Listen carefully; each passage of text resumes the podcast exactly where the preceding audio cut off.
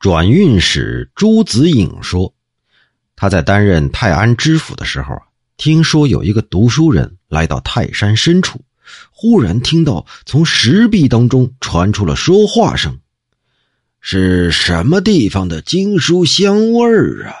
难道是有转世的人来了？随着“呼”的一声震响啊！石壁从中间裂开，出现了紫贝美玉装饰的宫阙楼阁，耸立山顶，有一位年老的儒者顶冠束带下阶相迎。那读书人是大吃一惊啊，忙问老者：“啊，敢问老者，这是什么所在呀？”老者回答说：“哈哈，这里是金香阁，这。”金香二字不知怎么讲啊？这说来可话长了，你且坐下，听老朽慢慢讲来啊。这话呀，要从孔子当年删定经书讲起。孔老夫子传教万年，诸经的要义、精微的言辞，这一代一代的传授下来。到了汉朝的时候，各位大儒距离上古不远，因此呢，给经书的注解大概还能够理解先生的本意，而且这当时的风俗淳朴，尚未流于凉薄，没有培植党羽争名夺利的那种习气，只是各自传承老师的学说，实实在在的追溯学问的渊源。流传到唐代的时候，这股斯文的风气也没有改变。到了北宋的时期呀，刻成了十三经注书，得到先生的嘉许啊。大儒们担心这新说日益兴盛，儒家经典学说就会渐渐失传，所以建造了这座阁楼来储藏它们。来来来，你来看啊。这中间陈列的是初刻本，装在五色玉做成的盒子里，那是表示遵从先圣的遗教啊。再附上历代官刻的本子，装在白玉做成的盒子里，是显示帝王倡导的功德。这些呀，都放在南面啊。你再来到这边看啊，这左右呢是各家私刻的本子。每一部书印出来，都必须选出印刷精美的，以年代为序，收藏在这个阁楼之中。啊，这些版本呢，都是装在青玉做成的盒子里，以奖励那些辛勤钻研古籍的人。啊，这些东西都放在东西两面，所有的经书都用珊瑚做标签，用黄金做锁。这东西两边的廊屋里啊，用沉香、檀木做成小桌子，用锦绣做垫子。各位大儒的神灵每年都会来视察一次，然后一起依次坐在这个阁楼里啊。这后面三排的房子里是唐代以前的诸位大儒解释经书义理之类的书啊。逐套编列收入库房，这除此以外呀，即使是那些著作等身、声誉荣耀超出当代之上，嘿嘿，也只是听任他自己贮藏在深山之中，不得进入这座楼阁一步啊！这可是先圣的旨意。每到子时和午时啊。这些经书一字一句都会发出浓浓的香味所以嘛，这楼就得名金香阁啊。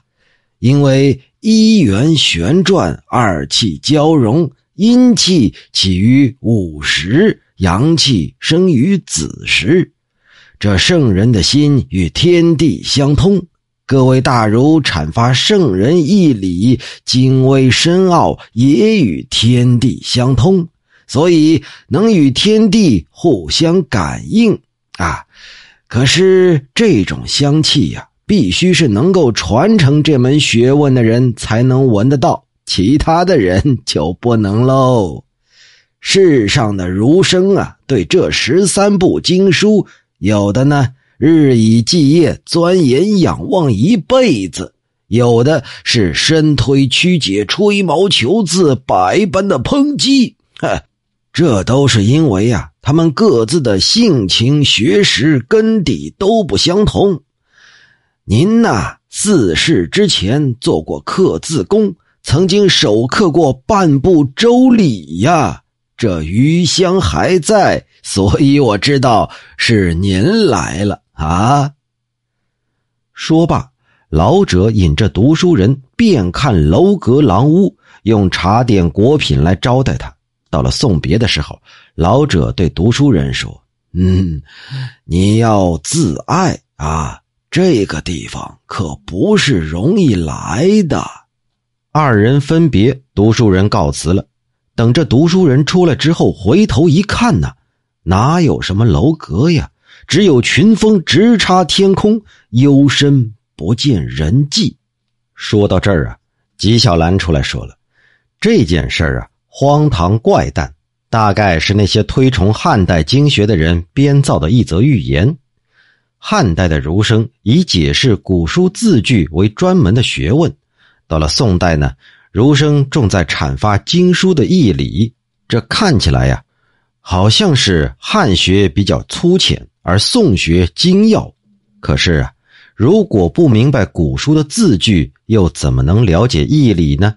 一概诋毁排斥汉学，视之如粪土，这就未免像已经造成了华美的大车，却回过头去斥责最早的时候还没有辐条的车轮，又好像是渡过了河。却把那宝贵的竹筏给抛弃烧毁了，说白了，这就叫卸磨杀驴呀。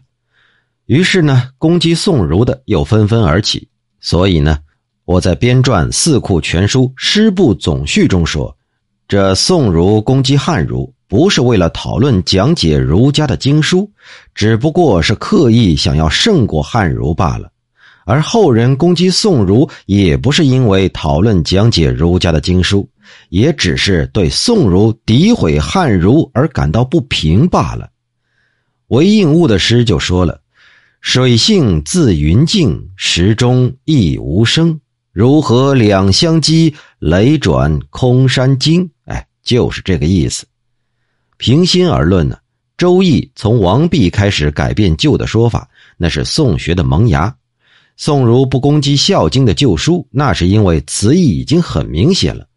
宋儒所争的只是经文、古文的字句，也无关于大旨啊，都可以暂且搁置，不予议论。至于说《尚书》《三礼》《三传》《毛诗》《尔雅》各种著书，都是根据古义，断然不是单凭宋儒的学识可以做到的。对于《论语》《孟子》，宋儒投入一生的精力，字斟句酌，所取得的成就，也就断然不是汉儒所能赶得上的。这一般来说呀，汉儒看重老师的传授学问，那都是有来源、有传承的。宋儒呢，崇尚新语，认为研究容易深入。汉儒有时过于执着于旧文，过于相信老师的传授；而宋儒呢，有时又单凭主观的臆断，往往是歪曲经文的本意。双方的优劣得失，其实也是半斤八两，只是啊。这汉儒的学问，如果不读书、不查考古义，就一句话也说不到点子上；宋儒的学问呢，则人人都可以高谈阔论。这中间就好比兰草和艾蒿同生，确实有不能让人满足的地方。这就是宋学遭受讥笑指摘的由来。由此看来呀，前面这种虚构的故事，也不是无缘无故就起来的。